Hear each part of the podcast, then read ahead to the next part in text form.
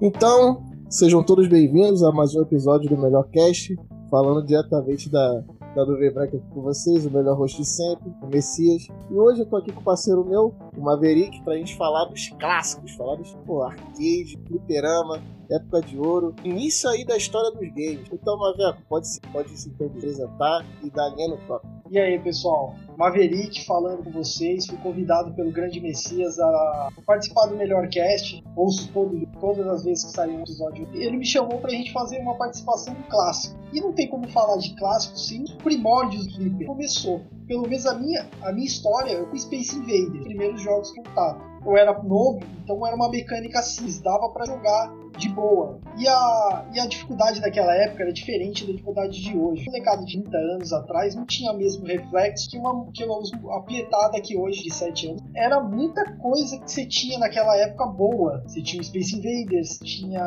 o Pack, também era uma mecânica simples. Para introduzir, foi o começo de, nossa, com, com o Flipper, né? Com tudo começou a ficar muito fácil, começaram a fazer modificações. Foi a hora que começou a ter um aumento de níveis. Às vezes até que nas, na, nos jogos normais não tinha esse aumento. Começaram a expandir, as pessoas começaram a criar uma, uma mecânica, começaram a entender na mecânica de jogos, começaram a entender a dificuldade que um jogo novo trazia, às vezes um nível novo. E foram criados, a partir daí, começaram a ver que, que era uma indústria que tinha muito a oferecer. E o que, que você tem a dizer disso aí, Messias? É, cara, isso é verdade, cara. É que no começo era tudo novo, cara. O pessoal não estava acostumado com a linguagem dos games, com o repertório história, com certos princípios que a gente já hoje já tá acostumado, igual. A gente vamos lá, exemplo. A gente sabe que não é um jogo de RPG, tu vai passar de nível, tu vai fazer quest, entendeu? Vai ter uma progressão, tem um certo nível de conteúdo. Hoje a gente já tá acostumado com os fundamentos dos jogos. Antes não, antes os caras estavam desbavando, ninguém sabia nada, entendeu? Os caras não sabiam tanto também. Era tudo, era tudo inovação, era tudo novo. Então tinha jogo que de fato, como você falou, tinha nem fase. Era só uma mesma coisa que ia progressivamente ficando pior até você perder.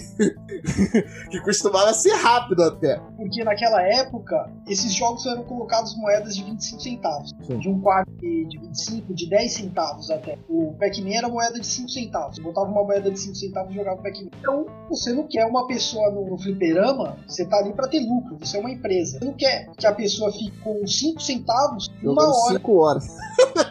Se o cara ficar uma hora no fliperama, já é loucura pro cara. O cara já tá. O dono do fliperama já tá puxando os cabelos. Ele, o cara quer que você fique no máximo 15 minutos, entendeu? Então, a dificuldade normalmente daqueles jogos era a velocidade. Conforme você ia no progresso, a velocidade dos inimigos ia aumentando, a velocidade dos projéteis, entendeu? E isso tudo fazia você aumentar também automaticamente a tua nível de mecânica e o seu nível de reflexo. Começou a ficar, tá criando, o pessoal começou a ficar com reflexo muito aguçado, entendeu? E depois começou a sair outros jogos. Eles começaram a ver que o mercado de games tinha muito a oferecer. Saiu muitos jogos, mas algumas coisas foram marcantes naquela época. Tipo, Street Fighter, se eu não me engano, foi o primeiro jogo, um dos primeiros jogos a ter um sistema de, de luta multiplayer, entendeu? Porque no máximo que, que a gente tinha era, um, era dois Era um bonecos. jogo de luta contra a máquina. Exatamente. Tinha vários era... jogos de luta no começo que era contra a máquina, não tinha opção de jogar contra alguém. Exatamente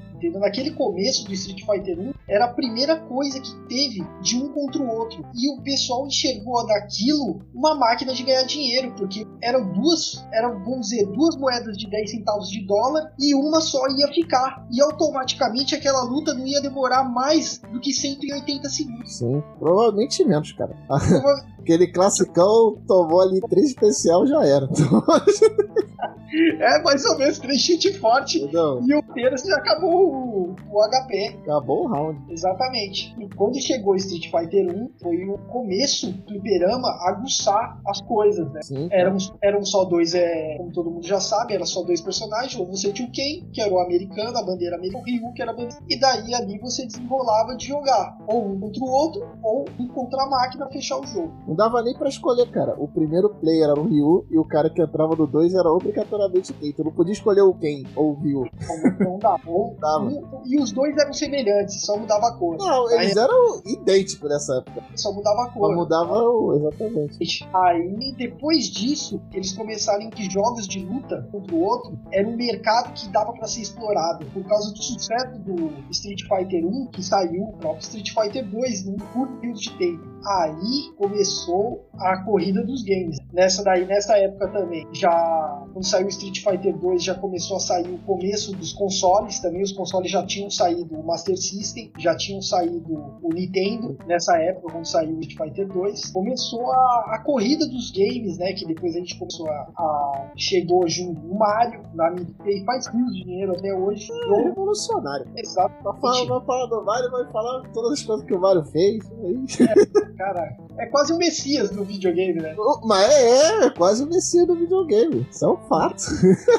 A partir daí, a Nintendo começou a investir dinheiro, a Nintendo começou a entrar no, na- nos Estados Unidos, porque a Nintendo é uma marca japonesa que quase não tinha Presença, né, fora do, do território japonês. território japonês, eles não tinham. Eles começaram a fazer uma propaganda de marketing forte para competir com o Genesis, que era o Mega Drive. É, isso aí na época do, do Super Nintendo. Exato. Na época do Super Nintendo porque eles chegaram, né, É, pro que era mercado norte-americano com o Nintendinho. no, nos Estados Unidos, era a Tectoy que fazia o, o Master System, ou era outro nome? Não, não, ele fazia aqui no Brasil, pra fazer o Master System era Tectoy. Boa parte da atividade da SEGA, acho, cara, acho que até o Dreamcast, cara. Foi só Até depois que, tipo, desandou mesmo que a SEGA parou de fazer console e aí, obviamente, né, a Toy desandou junto. Exato. Então, e nessa época começou a sair Alex Kidd no Master System, Mario no, no- no- Tinha outros jogos, tinha muito jogo, tipo Ninja Gaiden. Eu acho que Ninja Gaiden foi, eu acho que o jogo mais complicado pra aquela época, tipo, pro início de videogame. Aquele jogo, você às vezes passava uma noite inteira pra passar uma fase. Sim, e cara. não era, não tinha memory card pra você salvar, tipo, corria, você botava o password de novo e começava do início da fase. Não, cara, Ninja Gaiden, Ninja Gaiden era criminoso, né, cara? E, mas o problema também naquela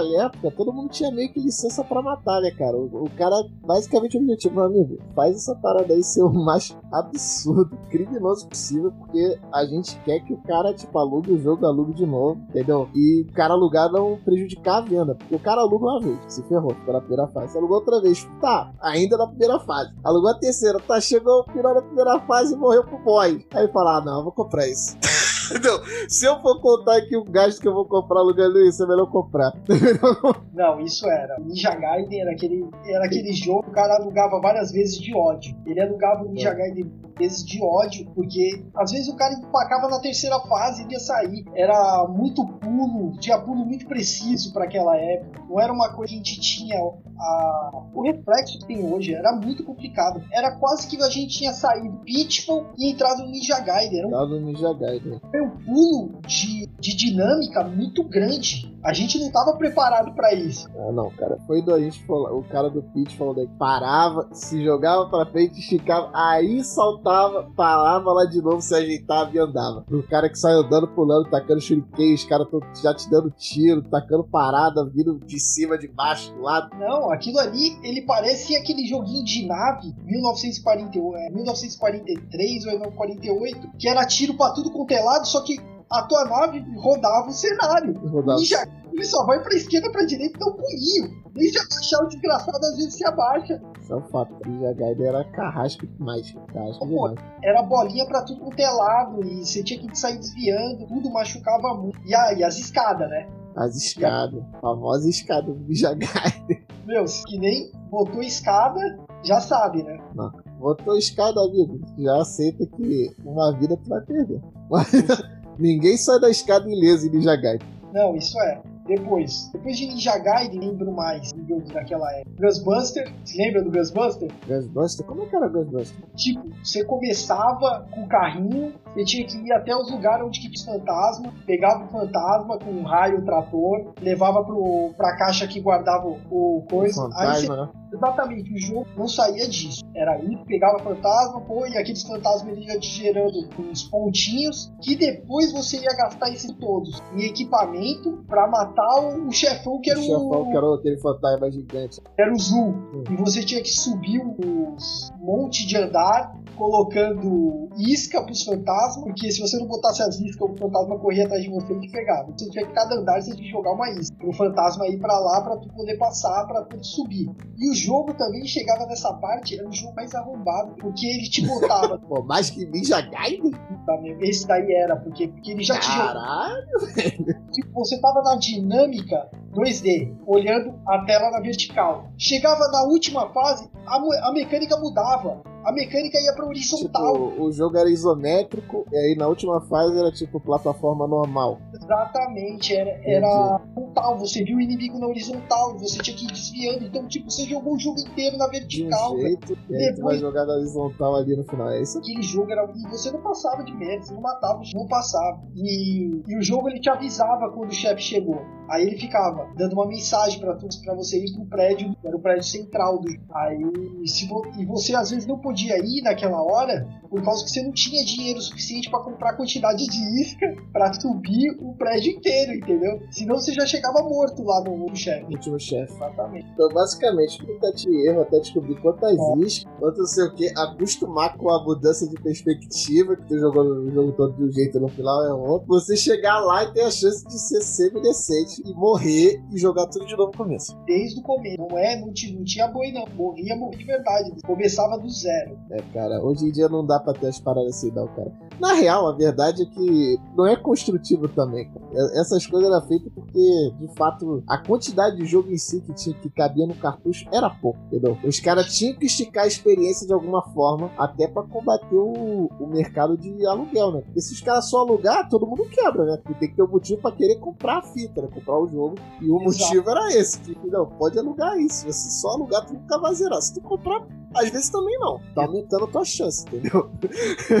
exato, exato. O que mais? Mega Man. Mega Man, tá clássico, Mega Man. Mega Man também era, era outro jogo também que era, era filho da mãe. Você matava, cada fase você matava um chefe, e depois chegava na última fase você tinha que matar todos os chefes de novo. Tinha que matar todos os chefes de novo. Dr. Willy com 3, 4 fases. Mega Man tinha um, tinha um boi porque ele tinha password. É, não tinha password, né? Tu ficava com paradinha que tu pegava, dava uma maciada, dava uma maciada. Uma hora tu ia passar. Se você fosse persistente, uma hora tu passava. O problema é que a gente não conseguia comprar muita fita que nem a gente faz hoje. Não, hoje gente... o acesso é bem melhor. O acesso é bem melhor. Antigamente uma fita custava muito dinheiro. Sim. Tanto é que todo mundo só alugava. A maioria do Exatamente. pessoal. Você normalmente, normalmente na casa de uma pessoa tinha, tinha um jogo que vinha, dois jogos que vinha, mas tipo mais um jogo que ela ganhou de alguém. No aniversário. Você nem entendia, você não sabia o que era ter uma fita tua em casa, Sim. entendeu? É, era sinistra aquela época. Cara, eu lembro, né? Que na época do Mega Drive, cara, o Sonic, o Sonic the Hedgehog 2 veio. Exatamente. E tinha um outro jogo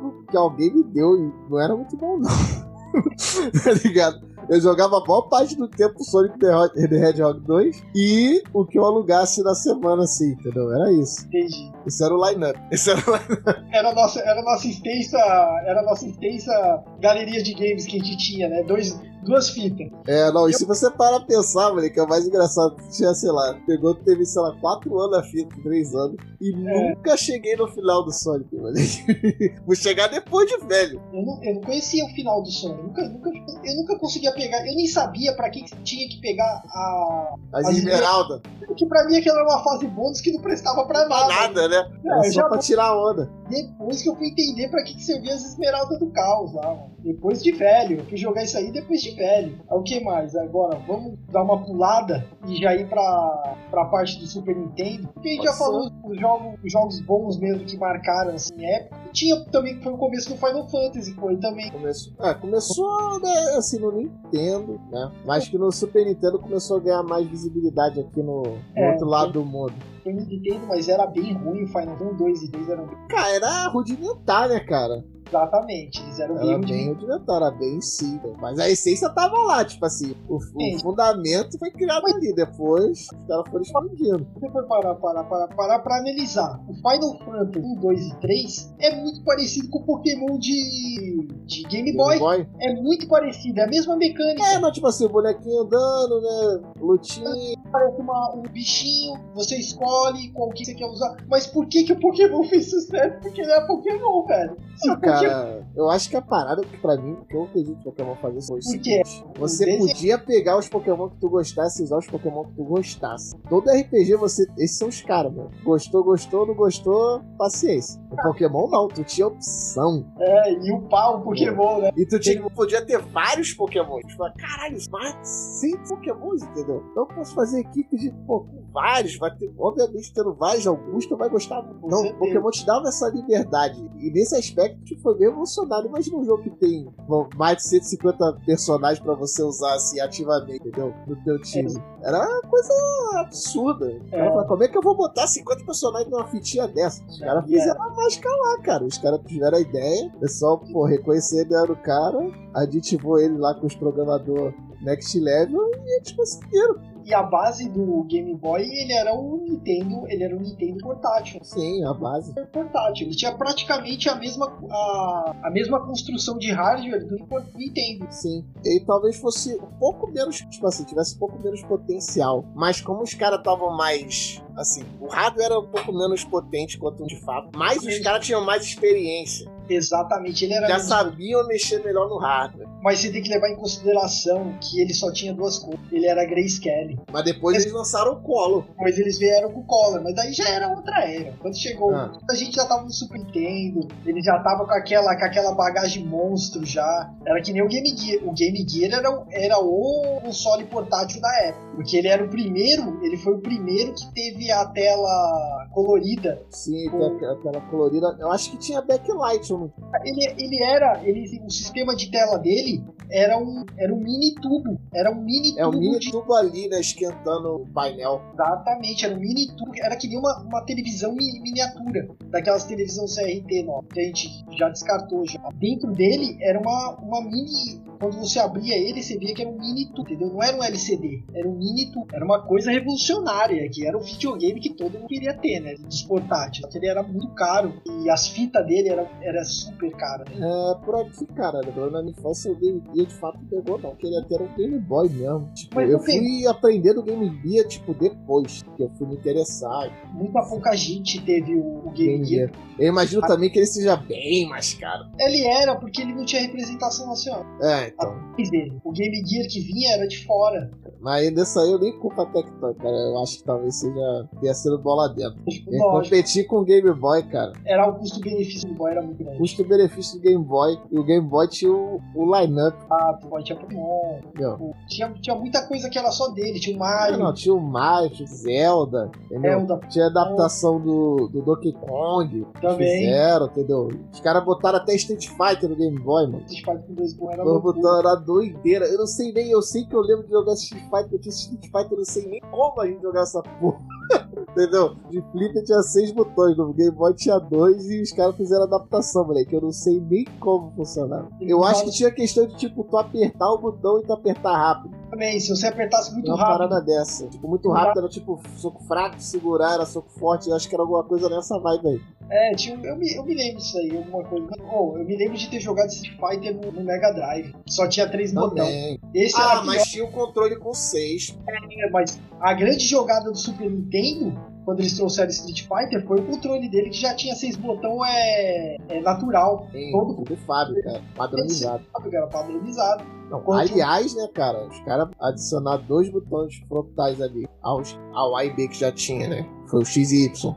E adicionar o, o LR, cara. Aquilo ali, mano. LR foi sensacional. mano. Exatamente. Foi, foi a grande jogada. Foi a grande jogada dele. Caiu que nem uma luva quando, eles- quando o Street Fighter começou a ser inserido dentro dos consoles. Street Fighter, Street Fighter foi um divisor de águas. Dali pra frente, a indústria começou a ficar milionária. O bagulho começou a, a, a desembestar, ganhar dinheiro. Eu acho Tanto- que pro arcade, assim, Street Fighter deu um boost pelo aspecto que basicamente você tá ganhando o dobro de dinheiro. Exatamente. Potencialmente o dobro de dinheiro. E a cultura do negócio vai fazer quanto mais gente jogar um contra o outro. Exatamente. Entendeu? E aí já entram duas fichas e o tempo de saída das fichas é o dobro do tempo das fichas. Então aumentou muito o faturamento de fliperama. Não, e outra, foi um salto muito grande, que era uma. O Street Fighter, ele era um jogo bonito para aquela época, bem desenhado, era um jogo que tinha uma mecânica muito boa. Eles entenderam que os personagens tinham que ter magia, que o pessoal não queria só Sim. dar porrada, o pessoal queria que tivesse magia,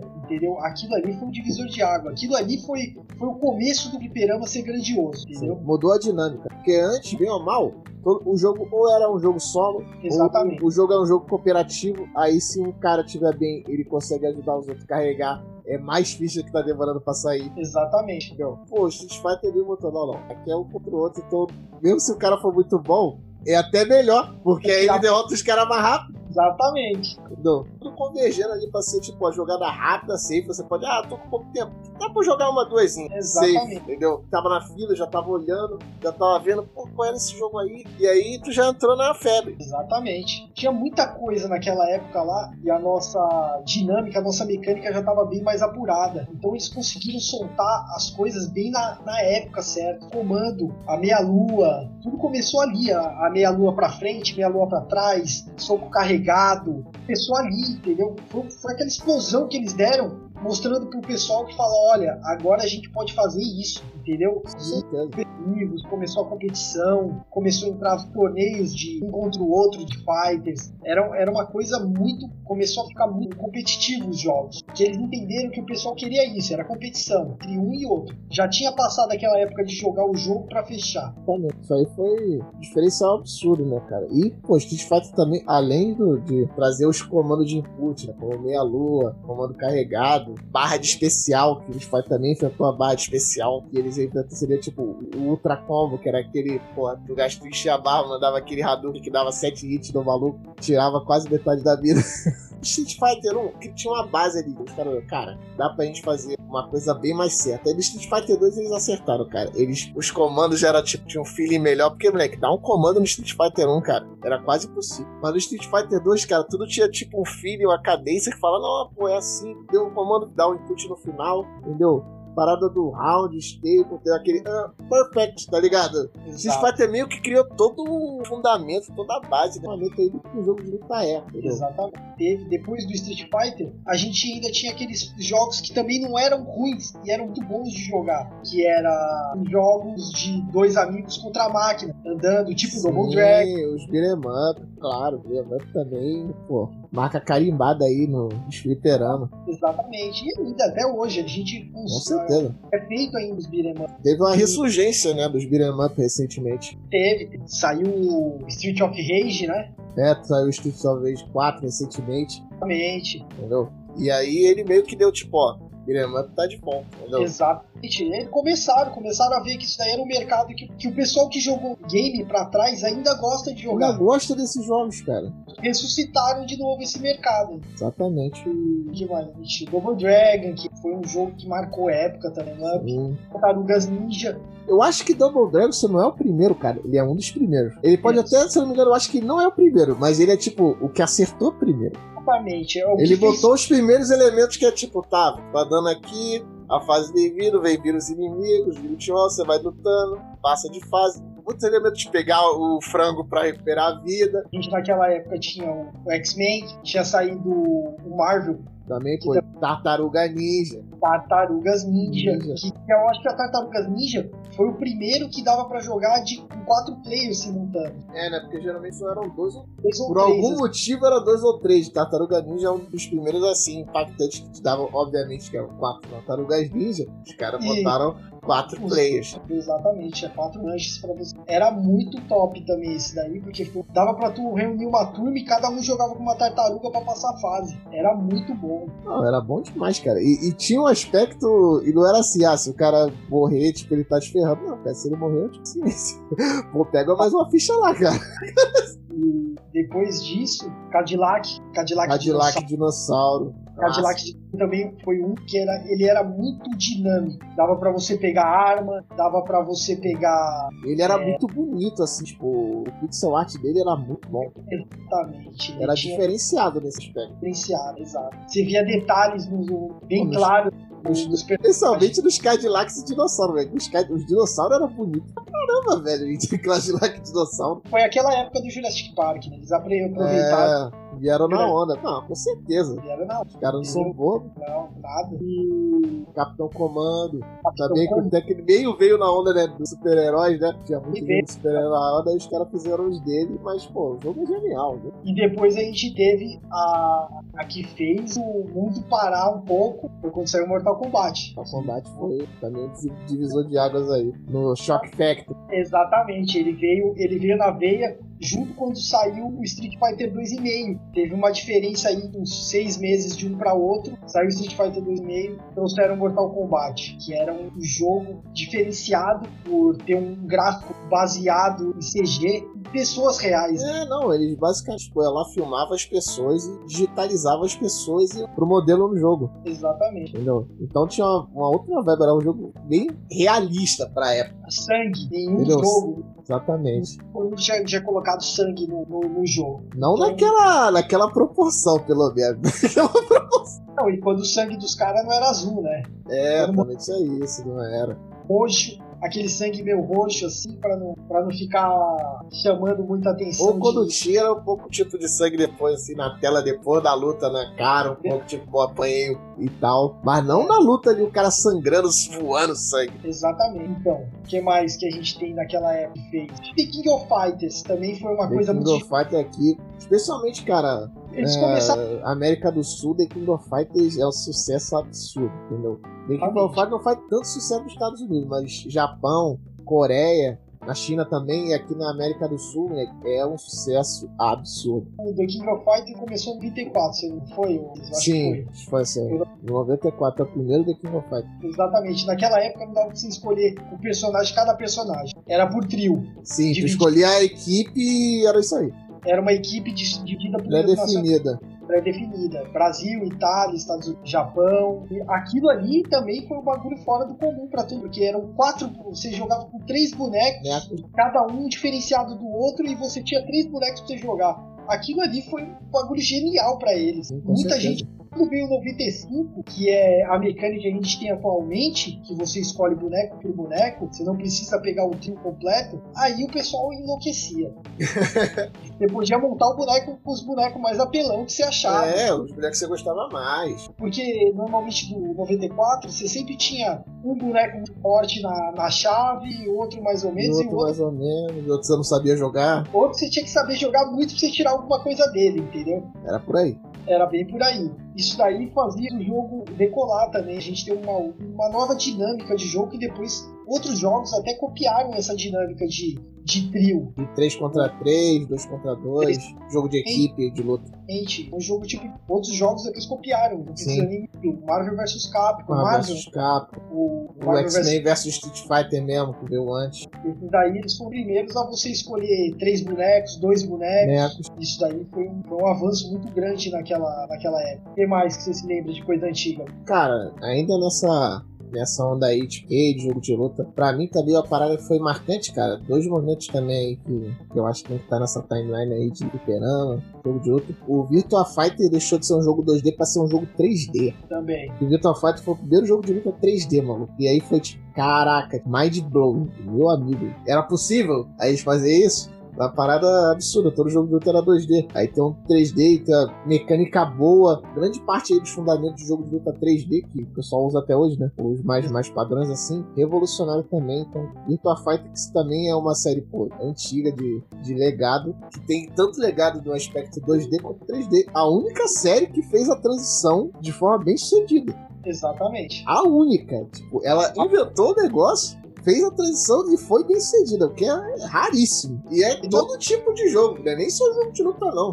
Muitos Na verdade- jogos não conseguem fazer a transição. Todos os jogos de luta 2D que fizeram sucesso tentaram é, migrar para plataforma 3D e não foram bem sucedidos. A aceitação foi baixa, o jogo foi baixo, entendeu? Não- o pessoal não gostou do jogo em 3D. Vários. Dá pra Antes- fazer a lista aí eterna de jogos que o nego não gostou do 3D. Pelo menos numa, na primeira transição. De repente, depois eles fizeram alguma coisa que foi mais aceitável. Mas no primeiro momento não deu certo. Eles tentaram com Street Fighter, Street Fighter 3D não deu certo, não O gostaram. pior é que o Street Fighter 3D nem era ruim, cara. Só Não, não, não é. não caiu no gosto. Ao contrário de, tipo, King of Fighters 3D, que era uma merda. 3D era, era. Era uma merda. Entendeu? O Street Fighter 3D era maneiro. Eu acho que um jogo também que marcou muita época 3D, luta, Tech. Tech. Tech. sei. Que Tech. fez PlayStation decolar na época dele foi o Tech. Tech fez o PlayStation cair nas graças do, do pessoal. Eles conseguiram o único jogo fazer isso aí, que era o Tech, que era muito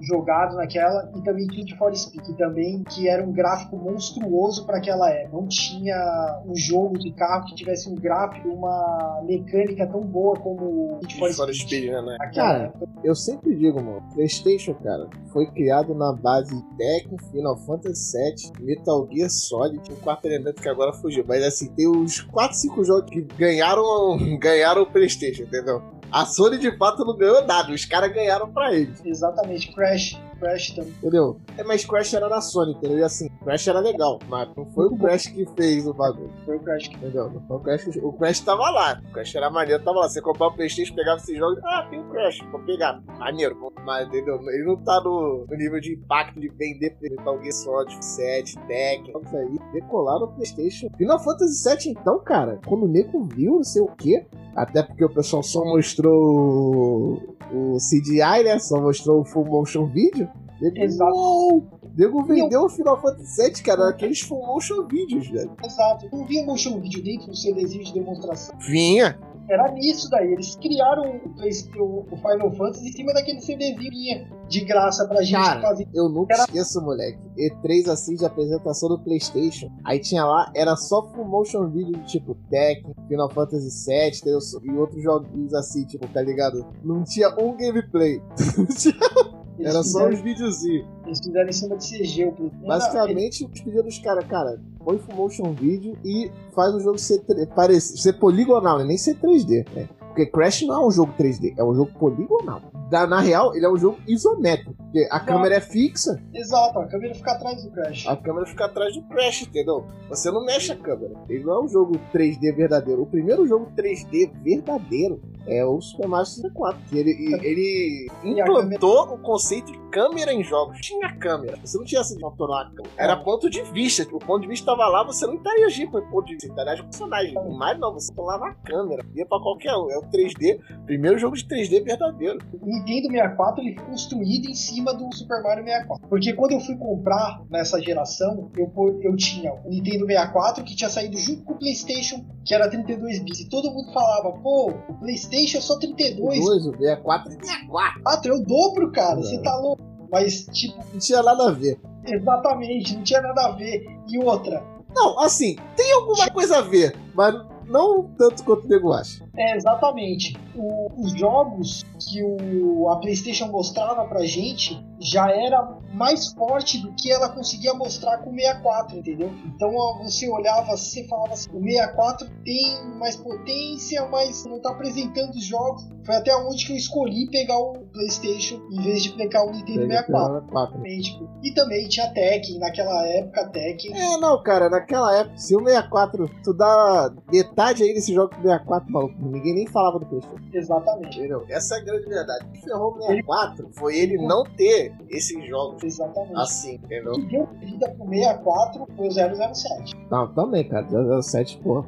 Staple aí do lineup de quem tem o 64. Exatamente. Esse jogo aí é o que deu uma sobrevida, porque eu me lembro que queria comprar o videogame só por causa, só por causa do 007. Aquele jogo ali era sensacional pra época. Não. Uma coisa Sim. também, cara, que tinha de especial no 64, que tinha o 64, podia ter, sei lá, três jogos, sei o quê, mas tu jogava esses três jogos sem. Tipo, o jogo tem um fator replay muito alto. Ou ele tem. Eu era o fator replay ou o fator multiplayer. Porque dava pra jogar quatro pessoas no 64. Exatamente. Então, Mas tu fazia isso no Playstation, tinha um adaptador, mas ninguém tinha. Quem tinha, Ninguém tinha esse adaptador? E os jogos também não, não suportavam, então não adianta. Não eram os jogos. Então, de jogos fato, tipo, o jogo. Ah, tu tem o adaptador, mas esse jogo não tem suporte pra 4 player. Adianta? Adianta. Exato. Mas no 64 tinha, pô, Smash, Mario Party, Mario Kart, de Kong Racing. Pô, o jogo pra tu juntar a galera, cara. Pô, era outra vibe. Exatamente. Dividir a tela em quatro partes. Exatamente. No Golden Knight, jogar É, exato. aquela zoeira do Golden Knight, pô. Era, era bom pra caramba. Entendeu? Se o 64, cara, tem esse diferencial todo, tem esses jogos aí, maluco. Não tinha nem Sony hoje. Não tinha Não tinha. Playstation. Não tinha, não tinha, eles tinham quebrado Tinha, a tinha quebrado, cara. Só, só teve competição, porque literalmente os caras deram. Foi basicamente os caras aqui de peito aberto e os caras lá com, pô, a de armadura, tá ligado? Os caralho. Exatamente. Eles pegaram muito jogo, conseguiram muito sim. jogo. Eles pegaram muito. Tem vários motivos aí no decorrer da história. Os caras, na época, migraram. Também teve uma questão também de hardware, né? Nem que o, como você falou, né? Nem que o 64 fosse inferior, não. Mas o foco do 64 era gameplay.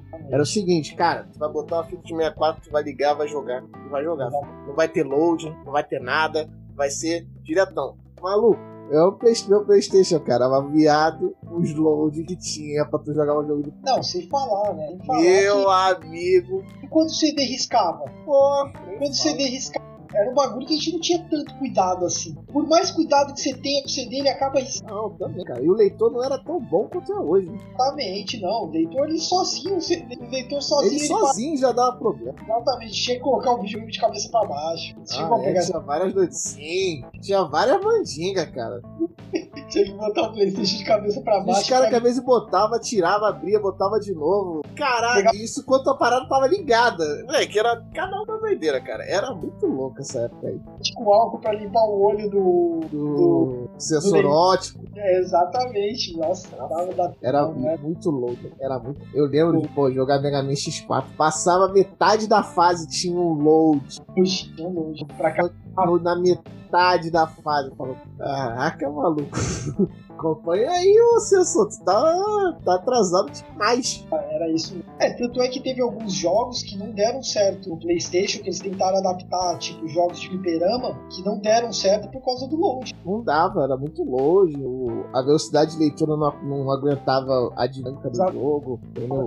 Eles tinham o espaço, mas não tinham o hardware pra acompanhar o Pra acompanhar o espaço. espaço, entendeu? Que eles tinham pra. Porque o CD ele tinha 700 megas espaço, era um espaço na época. Sim, cara, dava pra tu botar tipo, música de uma qualidade legal. Até Exatamente. botar uma boa quantidade, botar os full motion videos. Exatamente. Tinha Não. muita coisa pra colocar perto do, perto do que dava pra você colocar numa memória EPROM de uma fita. Eu acho Sim. que normalmente a, a fita, quando ela tinha muita memória, quando ela tinha muita memória, isso é, é poucos jogos que jogaram tanta memória. assim. Tinha 200, Era, por aí. 200, 256, É. 108. Era sempre perto disso, que eram as EPROMs dentro de uma fita, que ela, que ela conseguia segurar de informação. Então, no CD você tinha muito mais espaço para informação, só que você tinha o, o tempo de leitura do CD. E a EPROM instantânea. Sim, cara. Entendeu? Essa era a vantagem do, da fita do, do 64, entendeu? Só que na época, a verdade é que na época a gente era ignorante.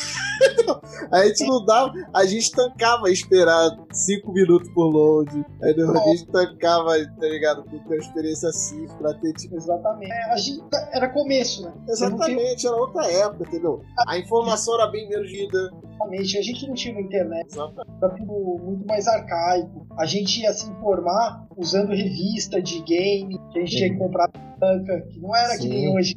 YouTube lá tem alguém falando dos jogos que vão sair. Pô, cara, é igual pensar, cara, que no PlayStation no começo, cara, aquele PlayStation que lançou, ele tinha um controle que era basicamente uma cópia do controle de Super Nintendo. Era a mesma coisa. Exatamente. Só que em vez de estar escrito ABXY, era quadrado, triângulo, bola X. Essa era a única diferença. Era a mesma coisa. E não tinha os analógicos, porque eles copiaram os analógicos do 64. Exatamente. No começo não, tinha lógico, E não. tinha que jogar aqueles jogos lá, cara, jogar com, a, com o direcional, a setinha. Lógico, vieram na, na versão DualShock. É, o DualShock. Cara, que botar essa analógica aí. Exatamente. Põe a analógica dessa porra, que a analógica é o futuro. O controle do, do 64 ele tremia, não tremia? Também. Eles botaram. Era tinha o Rumble Pack. que Eles Rumble também adicionaram depois. Exatamente, que, é- que depois veio tudo isso já englobado no DualShock. Ele tremia E do analógico. o analógico, entendeu? Entendeu? Era coisa. Os caras faziam essas coisas descaradamente. assim, a gente ninguém se dava conta, tá ligado? Era falar, ah, não, peraí, vocês pegaram isso aqui dos caras, tá ligado? Não tinha isso. Não tinha Tinha, não tinha. Eu não sei se é verdade, mas dizem que o PlayStation ele era pra ser. A Sony desenvolveu. Era pra ele- ser uma, co- uma colaboração da Sony com a. Exatamente, que era pra É. ser encaixado. Que era, que era pra ser. Uma copla, Ia a- ser o, Ia ser o Nintendo PlayStation. Exatamente. E acoplar o, pra dar um upgrade no Nintendo. É, no começo era tipo um add-on de CD pro Nintendo, depois Exatamente. desenvolveu pra ser Nintendo PlayStation. Exatamente. Só que a Sony tinha uns termos assim criminosos, tipo, que não dava pra fazer negócio com eles, tá ligado? Porque a É. verdade é que naquela época a Sony era a empresa. A Sony era a empresa. Ela, tipo, CV era Sony, som era Sony. Tudo que tipo, você fosse comprar de bolsa de eletrônico, assim, era tu comprava na Sony, que era o bom. Eles eram a empresa da Apple, anos 90, 2000. Na realidade, naquela época, não tinha ninguém que corresse com. Não tinha essas empresas coreanas aí. Não, ninguém corria tão rápido que nem a sua. Ninguém. Eles Sim. tinham. Eles inventaram o MD lá fora. O MD ele fez muito sucesso. E era um jeito de você. Que era tipo o Walkman. Seria o nosso Walkman, só que com qualidade monstruosa de, de som. né? E ainda era regravável, entendeu? Foi o primeiro disco regravável que teve. A Sony ela era muito pioneira nisso. Não, eu não sei por que, que eles não quiseram fazer uma inovação. Mas, bem, Depois eles vieram na cara de aço mesmo, copiando. não. E tá safe, cara. Não dá pra todo mundo inventar também, não, entendeu? Tá? Da- A partir che- chega um momento, chega um momento que você não cria mais nada. É, copia. não. Mas aí, né, voltando à questão da, colaboração, eles queriam um termo basicamente assim, cara, que é. Ah, então vai ter o Nintendo PlayStation, vai ser uma, uma colaboração, mas, tipo assim, toda a propriedade intelectual que tiver dele vai passar a ser nossa. É foda mesmo. Entendeu? é. Tipo, termo criminoso de quem, tipo, ah, cara, a gente é a Sony, a gente. Vocês são os merdas, só fazem videogame. Entendeu? A gente pode qualquer coisa, entendeu? Tá ligado? Tô sendo maneiro contigo. É, se a gente fazendo videogame, vocês vão se ferrar. É melhor tu vir com a gente, se a gente fizer hoje, a gente faz, vai foder você. Aí os caras da Nintendo não, não, porra, é essa porra de tema é esse, não existe, ninguém faz um, um acordo desse não. Aí, tá ligado, desandou, só lançou o Playstation, entendeu? E teve um sucesso. Teve, ó, Em têm. parte porque os jogos third party, né, cara?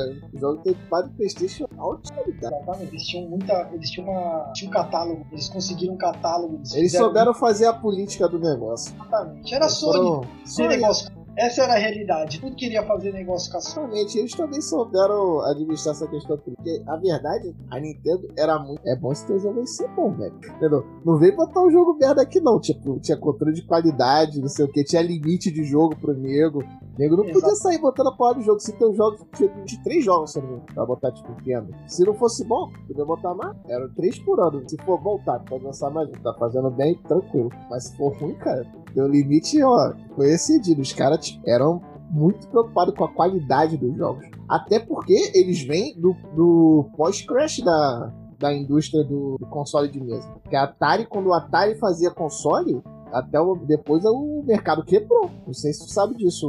No, no terceiro Atari, tipo, houve um crash do mercado exatamente porque muita gente começou a fazer jogo e muita gente fazia jogo merda. Eu me lembro que saía muito. Saía, o Atari ele saía muitos jogos pro Atari. Eles tinham muitas soft houses pra fazer os jogos. Exatamente, porque não tinha controle, os caras deixam qualquer um podia entrar, cara. Tinha tipo Exato. a Quaker fazendo o jogo, entendeu? É, entendeu? Tá Mas ligado? tipo, Esse tipo de coisa. que era muito ruim alguns jogos do Atari. Não precisa ir muito longe. O jogo do, do ET. Aquele jogo era nojento, Não, o velho. jogo era horrível. O- Cara, o jogo não é só ruim, não é só feio, não é só aberto. O jogo é tipo intangível, não dá pra saber o que tá acontecendo, o que tu tem que fazer. Pô, Entendeu? Aquele. Exatamente. O que que aconteceu? Isso daí, acabando com a prestigibilidade. A, a, com prestígio, com a confiança do consumidor no, Exato. na mídia, na mídia nova. Exatamente, entendeu? E ainda chegava na hora do, dos reviews, que aparecia nos jornais, nas revistas da época, que falavam sobre tecnologia, falava mal pra caraca dos jogos. Sim. Isso Os caras não estavam nem errados, não. Tinha muito... A maioria dos jogos era uma merda. tá ruim, entendeu? Eles tiveram sorte com alguns jogos, Enduro,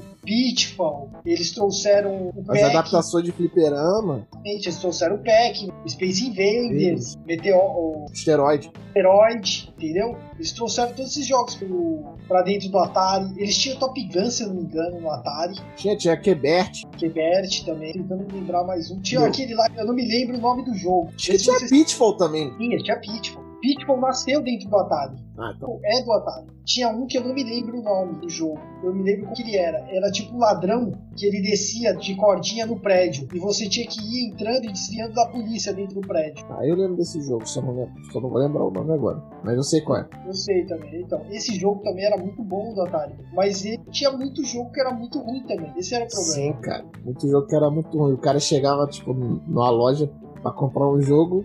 A chance dele comprar um jogo ruim era muito alta. Exatamente. E até uma hora que o pessoal, tipo, falou, cara, chega. Aí, Pessoal, foi a última gota, o pessoal devolvendo a porra de Atari, devolvendo o jogo, vendendo. E aí crashou. Exatamente. Crashou, entendeu? Isso mesmo. E como a Nintendo veio desse pós-crash, quando eles foram entrar no mercado americano, eles tomaram várias medidas de segurança, tipo, pra, cara, a parada tem que ser smooth. Então, ou seja, quando eles fizeram a propaganda, eles nunca falaram a palavra videogame. Era tipo, central de entretenimento, entendeu? Era na vibe tipo de entretenimento de brinquedo que eles faziam propaganda com o Rob, que era aquele robozinho, tinha um jogo dele, que era mais tipo, ah, esse aqui é um brinquedo, central de entretenimento. Tem jogo aqui, entendeu? Mas, gente, não é um videogame, não.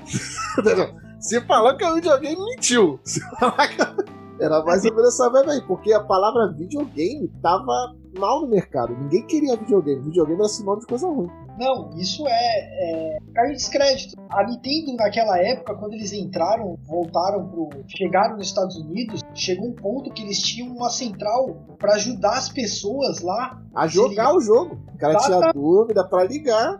Dava lá pro tipo pro 0800 deles, ó, se liga, eu tô parado em tal fase, não saí, não entendi o que, que é pra fazer. O atendente do outro lado ia pegar uma cartilha gigante, ia botar o cartucho no lugar, e ia até o lugar onde você tava e, e na, com aquela cartilha que ele tinha, ele ia te falar exatamente o que, que você tinha que Tinha fazer que fazer. entendeu? Era um, a Nintendo veio inovando muito quando ela foi para os Estados Unidos. Ela teve uma central de marketing muito boa lá. Então, Cara, eles adotaram muitas, muitas medidas boas. O problema é que algumas medidas foram necessárias, como controle de qualidade muito ferrenho, foi Exato. o que fez o pessoal acabar indo embora, de- assim, nessa transição de Super Nintendo, depois 64, porque foi o seguinte, no começo eles reviveram o mercado, não existia ninguém falava videogame, você ia comprar o Nintendo. Porque Exatamente. videogame era Nintendo.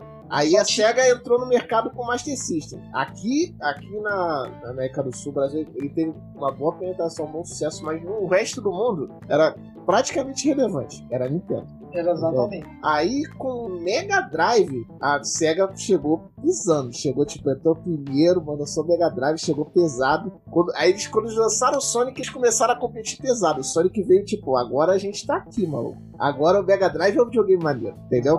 Deram pesado aí, pô, competição. Muitos caras começaram a botar o jogo no Mega Drive. Começou aí. Porque a, a SEGA fez o seguinte: o bagulho era assim, ó. Na Nintendo a gente sabe que os caras são, são linha dura. Aqui a gente é mais safe. A gente é mais safe, mais tranquilo. Pode fazer quantos jogos tu quiser. Mas vou te falar: é bom que seja bom. Porque se não for bom, os caras também não vão comprar. Porque tem os meus jogos. Os meus jogos vendem videogame. Se o teu for bom, tu consegue vender o teu. A SEGA é assim: ela era mais de boa, mas ela falava quem é que manda. É a gente. A gente é estrela dessa porra. Vocês são coadjuvantes. O cara vem aqui pra jogar Sonic. Ele pega teu, teu jogo aí depois. É assim que funciona. Beleza? Mas a gente é mais tranquilo, só vai poder fazer tuas paradas com mais flexibilidade. Show? Show. Aí vem a Sony o esquema é o seguinte, filhão. Faz o que tu quiser.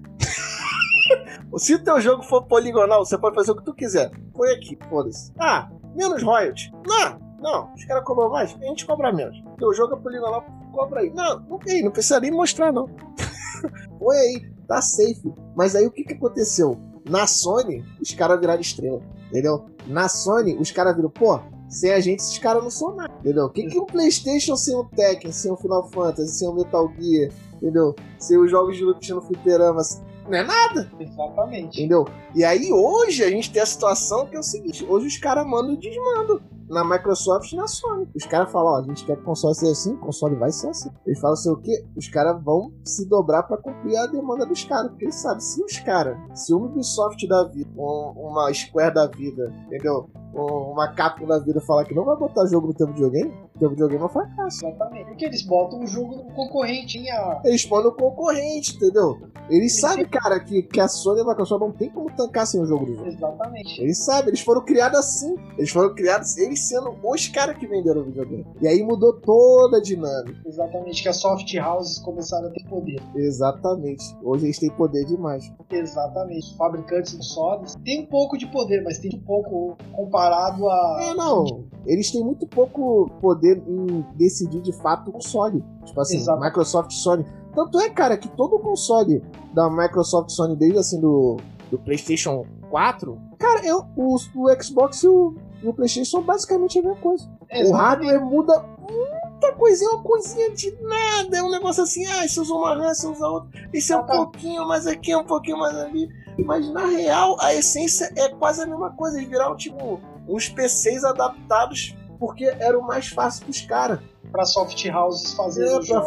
Pra soft house botar e portar o jogo pro Sony. Ficava mais fácil. Não é o melhor pra gente, é o melhor pra eles. Exatamente, porque assim, e do mesmo jeito eles podem atacar os dois padrões. Tanto eles vendem tanto para Microsoft, como eles vendem para Nintendo, para Sim. Sony. E também ainda de quebra ainda mandam no PC. É, mano, eu pensei exatamente. Eles faci- Eles deram um streamline, entendeu? Exatamente, Eles deram um streamline no porque eles deixaram tudo parecido, fácil para eles. Exatamente, exatamente. E tem, hoje sempre vão ter, eu não sei quando pode mudar o cenário, mas eles sempre vão ter três plataformas muito pareias, muito próximas. O que é ruim pra gente como consumidor. Como consumidor, você quer que tenha plataformas distintas. Você Exatamente. quer que cada plataforma te ofereça uma experiência diferente. Exatamente, porque você você quer ficar na dúvida de qual videogame você vai comprar. É, no mundo ideal, se você tiver o dinheiro, você quer que toda plataforma te dê um motivo pra ter um videogame. Da, da plataforma deles? Exatamente. Eu, eu, tipo, eu parei de comprar videogame no Xbox 360, porque o computador ele já estava me suprindo tudo que já estava saindo da nova geração. E praticamente tirando um ou dois títulos que não tinham no, No PC. no PC, entendeu? Tipo, você, ah, vai um God of War, não tem, vamos dizer, um Demon Souls também não tinha no PC, É, tipo, entendeu? Algumas poucas coisas, um Uncharted, alguns títulos exclusivos que não tinham para o PC. Mas a grande massa tava no PC, tava na Sony e tava na Microsoft. Então eles deixaram tudo parecido, então você não tá tendo mais dificuldade. Você pode escolher qualquer videogame que queira, você escolhe tipo, ah, eu vou pegar a Sony porque eu gosto do God of War, porque eu gosto do Uncharted, porque eu gosto do The Last of Us. Você vai pegar um videogame desse por causa disso. Ou você vai pegar o Xbox por causa de Gears of War, por causa de Halo. Halo, de qualquer outros jogos que sejam exclusivos só desse. É isso que tá te fazendo o jogo. São quatro títulos dentro que fazem você escolher videogame A e B. É quatro títulos, isso que separa, de quatro a cinco títulos. Por aí. Isso vê que tu reparou que foi na geração que eu falei. Da transição do, do PlayStation 3 pro PlayStation 4. Exatamente. Isso daí como PlayStation. Que aliás, o PlayStation 3 foi pesado, parceiro. Foi porrada na cara, entendeu? E tentar dar humildade pros caras.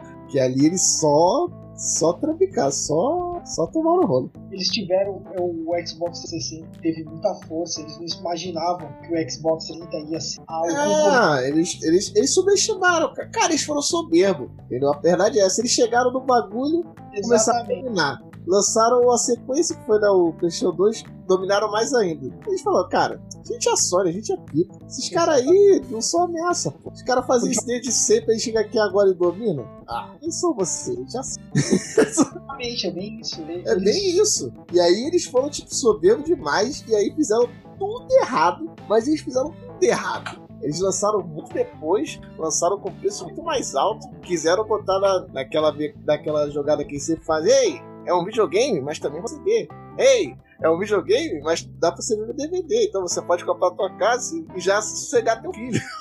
Só que o Blu-ray não teve esse impacto que o DVD e o CD tiveram. Exatamente. Entendeu? Não teve. E aí, eles iam bancar dessa de. Ah! Pô, o preço é caro pra caralho. É, ainda é o, o, o aparelho de Blu-ray mais barato do mercado. Tá, mas ninguém tem Blu-ray. Exatamente. E daí? E o Blu-ray ele não teve uma. Ele, ele tinha tudo pra ser uma coisa muito foda, mas ele perdeu o. Ele entrou muito cedo. Ele entrou muito cedo Ele entrou foi. muito cedo, entendeu? Ele- Ele... entrou muito cedo e na época boa já era ruim. Tipo, ele era. Ele tava, tipo, deslocado no tempo.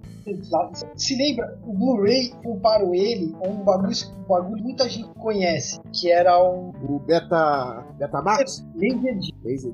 O Laserdisc ele era um CD gigante do tamanho do LP. E dentro dele você colocava. Isso teve no Brasil algumas cópias disso. Se você procurar isso daí, tem algumas cópias. Você vai ver alguns filmes, tipo Top Gun, o Dirty Dance, Vai alguns filmes Laserdisc. Laserdisc que era uma qualidade monstruosa, acima do, VH, do VHS. Sim. Só pegou, porque o Laserdisc era caro, porque o Laserdisc arranhava, você perdia o Laserdisc. Era uma coisa que não, que não vingou no coisa. Ele estava acima do seu tempo e, não, e de- depois foi substituído muito fácil pelo CD, Sim. entendeu? Ele foi muito fácil pelo CD. Ele entrou naquela transição é, VHS-CD e ele ficou deslocado no tempo. E ele era muito bom para aquela época. Quem fez, quem fazia o Laserdisc era só. Às vezes isso é um problema também, cara. Você é muito mal pra época, Se a Apple também não conseguiu mostrar o teu diferencial, não adianta. Exatamente. Entendeu? Às vezes até a maioria das TV na época não conseguia mostrar essa qualidade. Exatamente, não era toda a televisão que ia puxar. Naquela, naquela época, quando saiu o Laserdisc, muita televisão ainda não tinha nem entrada a ver. Tinha entrada a ver ainda, era Palm, que na, o Laserdisc é NTSC. Então você tinha dificuldade de entrelaçamento. Então, quando você, às vezes, se a tua televisão fosse muito nova, a, o Laserdisc ficava preto e branco. E a tua televisão não conseguia fazer lançamento de coisas, a não ser que seja Palm. Porque aqui no Brasil tem uma Palm de lançamento. No resto do mundo, Estados Unidos, Japão, era sistema NTSC. Antigamente tinha muito sistema, né, cara, de TV e pô, né, cara. Na, na Europa mesmo, se eu, não, se eu não me engano, o sistema lá é 50 Hz e todo mundo usava 60, sabe-se lá por quê eles tinham TV de 50 Hz. Exato. É, é, é, ruim nessa parte assim quando eles começam a fazer sistema de tecnologia iguais, sistema de, de decodificação diferentes. Só por ser, entendeu? Não tem muito sentido. Eles não adotam um sistema e fazem global, entendeu? Mas isso aí é bem putaria de cada lugar. Sempre tem no país, até no pode. O Brasil queria, queria fazer um sistema próprio de 5G, queria um sistema. Porra, a gente não consegue manter as linhas normal 4G, mas os caras querem fabricar um sistema próprio. Já não basta as tomadas, velho. É, meu Entendeu? Tinha que ter, cara, uma convenção, cara. Ou a convenção pra, ó, esse aqui agora vai ser o formato. Todo mundo ok? Todo mundo ok. E, cara, não tem realmente, não tem vantagem nenhuma não ter todo mundo no mesmo formato padrão pra esse tipo de coisa, gente. Exatamente. Tem sentido. Cada coisa. Mas voltando pro gap do, do Blu-ray lá, né? Blu-ray, falando de padrão. Esse foi o lance. As estratégias deles, padrões, não, nenhuma funcionou. E eles deram muita margem para perder. Exatamente. Sem falar que o PlayStation 3, cara, ainda tinha questão de. O PlayStation 3 era quase um alienígena em termos de hardware usava um processador tipo experimental, que era o processador de célula, nunca mais usou essa porra. Na teoria era, era tipo uma margem muito mais de potência, só que ninguém conseguia tirar essa mágica do bagulho. Aí, Exatamente. o que que aconteceu? A gente era mais caro, o Blu-ray não emplacou, os caras lançaram muito depois, então tipo, o Wii tava fazendo muito sucesso, dominando já absurdamente. O Xbox tava vindo, nesse começo do Wii era dominando, tipo, Xbox, mas ele tava lá. O pessoal já tava se acostumando a programar pra ele. Parar no PlayStation 3, puf, era assim simples até demais. Aí o PlayStation 3 chega, mais caro com essa coisa toda, e o jogo ficava pior no PlayStation 3. O jogo tinha menos performance no PlayStation 3. Se lançasse pro PlayStation 3 pro Xbox, era melhor no Xbox. Porque ninguém conseguia programar direito. E aí, meu amigo, ii, aí foi só tristeza. Aí o que aconteceu com eles, o que fez eles darem certo no começo, foi o que quebrou eles no, nessa época aí. Final Fantasy foi pro Xbox, Tekken foi pro Xbox, Metal Gear não, Metal Gear ainda não foi não. Metal Gear foi um videogame que salvou de novo no Playstation.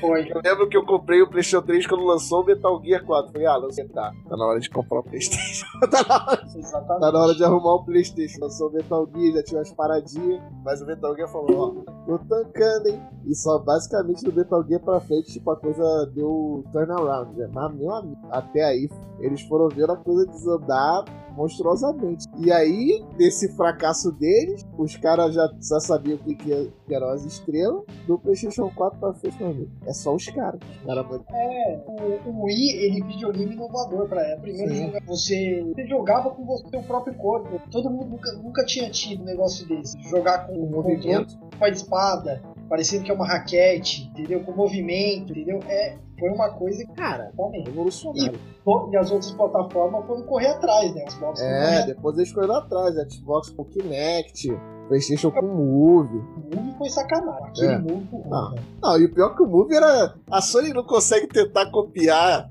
e disfarçar, cara. Ela não consegue. A Microsoft tentou disfarçar. não. A Microsoft tentou dar disfarçada, a Sony nada. É.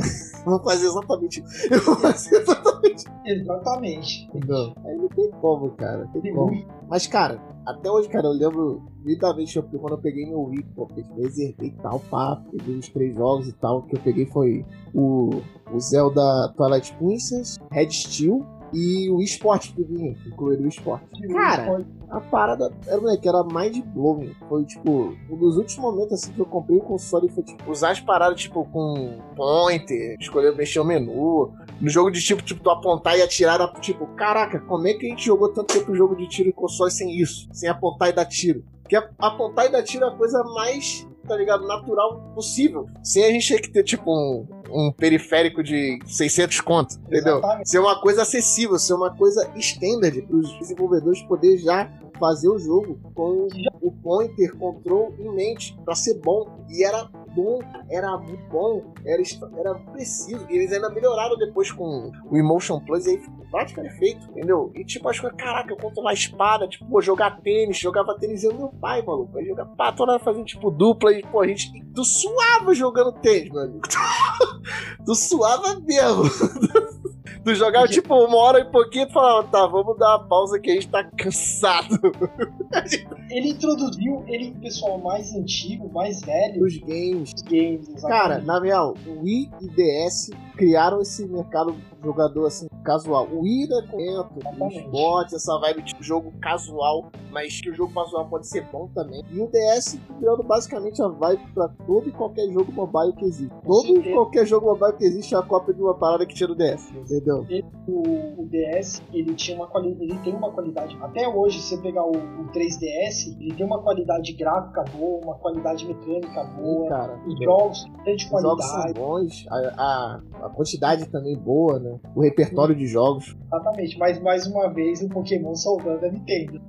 Cara, na verdade no DS não, cara, porque o DS, tipo, o DS deu certo sozinho. É, mas O o, Pokémon. 3DS eles tiveram os problemas. No 3DS eles tiveram os problemas no começo, eles tiveram de fazer um- uma Salva. diminuição de preço no começo. Mas quem salvou, assim, tipo, quem foi de novo? Ah, agora tem que ter o 3DS, foi tipo o Super Mario 3D Land. Foi tipo, caraca, bro, olha isso aqui. O, jogo, o primeiro jogo que eu falei, caraca, entendi 3D disso aqui. O, o 3D de fato melhorava você jogar o jogo. Exatamente. É, é Te muito. dava uma, defe- uma percepção de profundidade muito melhor, moleque. Fazia todos os. E sem, e sem. E era um 3D sem precisar de óculos. Exatamente. Isso era um bagulho fora do, da caixinha totalmente, né? Porque o 3D que a gente tem, que a gente tem até hoje é com óculos. Com óculos, a maioria com óculos. Aí era o 3D sem óculos que eles, que eles inventaram lá e era muito melhor que 3D de óculos e era melhor. funcional. Porque, cara, na moral, se toda vez que você olhar, ah, onde é que tá o óculos? Pega o óculos. Só não vai usar, cara. Esquece. É verdade, tu não vai usar. Aí tem a bateria do óculos. Moleque, 3D de óculos, bateria. Tu não vai usar essa porra nunca. Tu vai É usar bem- uma vez quando tu comprou e é isso aí. E sem falar que não tinha isso. Tu tinha que comprar a TV, que era que tinha né, a opção 3D, com o óculos. Tinha que ser mais de um. Pra tua família, né? Tipo, é, você, esposa, um filho ou dois, são quatro óculos. Cada Quatro óculos. óculos, tá sempre carregado. A TV tem que ser habilitada pra rodar 3D. A mídia que você comprar tem que ser habilitada pra 3D também. Era Velho, muito- era muito empecilho. Era muito. Não tinha Olha, como tipo, dar certo. a minha televisão, ela é 3D. Eu assisti só até hoje nela, nunca mais. E Nunca joguei- E nem tem onde que tá os jogos. Provavelmente já foi lixo. Eu assisti só o Avatar e depois nunca mais assisti nada 3D. Só o Avatar. Mas, cara, os caras tinham que ia pegar, cara. E a tecnologia do 3DS 3D era muito boa, prática. Era ajustável. É ainda, né? É ajustável. Podia falar, ah, eu acho que tá 3D demais. Vou ali, tu mexer no slider, botar um pouquinho mais, um pouquinho menos, até chegar no teu ponto ótimo. Os É, caras estavam anos luz, velho, na frente de sair de 3D dos outros. Tem como, cara, em termos de inovação, ali. Eles conseguem inovar muito. A, a Nintendo, ela pode não ser a mestre de fazer jogos, tal, mas é o que elas conseguem Cara, eu até considero que eles ainda são os mestres de fazer os jogos. É que eles não. Pode dizer, ah, tem algum gênero que eles não fazem, mas o gênero que eles fazem, eles ainda são os melhores que eles fazem. Adventures dele, eles vão evento. Não. Vai falar, pô, jogo de plataforma é melhor que o Mario. Não, não Não tem. É um jogo tipo, vamos botar, seria Adventure, estilo Zelda. tem. Os caras copiam, mas não é igual. Os caras copiam já tem mais de 20 anos não é igual, entendeu? Aí, pô, jogo Metroid, estilo Metroid melhor que Metroid. entendeu? É, Vai jogar um jogo farofara de, de luta assim melhor que Smash. Jogo de kart melhor que Mario Kart. não tem. Tem jogos, como. Eles são os Não. donos da sistema. Eles criaram e eles conseguem muito bom. Então, E, pô, ainda tem umas que às vezes são tempo sem aparecer, cara. E, pô, quem é fã conhece, tipo, o F0. F0 tá meio subido. Mas eles brotam com o F0 aí, maluco. Caralho, geral vai a loucura, mano. Que F0, porra. Joguei antigas. muito F0, tipo, clássico, entendeu? Então tem muita franquia, cara. É que às vezes fica um tempo sem trabalhar, tipo, igual, de vez em quando eles teve um revival na época do Wii, do Punch Out. Você lembra aquele tipo de jogo de boxe que tinha pro Nintendinho? Lembra? De tu, pô, o último caso tu tava com o Mike Tyson e outros boxers lá. Eles, pô, na época do eles trouxeram um com a versão de, pô, de movimento, moleque. Pra tipo, socar mesmo os caras, pô, nada. Então, também sabem a hora de trazer uma franquia ali. O negócio é que. Vou te falar um negócio aqui. Agora, meio teoria da conspiração, mas na verdade não é não. Que é o seguinte, cara. Os caras os caras boicotaram o Wii, velho. Porque se os caras entram no Wii, apoio, dão lá o mesmo apoio que deram pros caras que estavam se fudendo, e o Wii tava ganhando as coisas sozinho, era outro panorama hoje. Porque os caras não querem que a Nintendo domine. Então, os caras não queriam que a Nintendo dominasse, porque eles já sabem como é que é quando a Nintendo domina. Então, gente, o cast vai ficando por aqui. Essa aqui é só a primeira parte do, do Vortex Temporal, que foi um bate-papo aí que eu fiz com o Maverick. Mas se você quer saber o que, que acontece quando a Nintendo domina e qual a outra parte, calma que a outra parte vai vir. Essa aqui é só a primeira, entendeu? Espero que vocês tenham curtido aí essa primeira metade do bate-papo. E muito obrigado a todos que ouviram e um abraço. Thank you.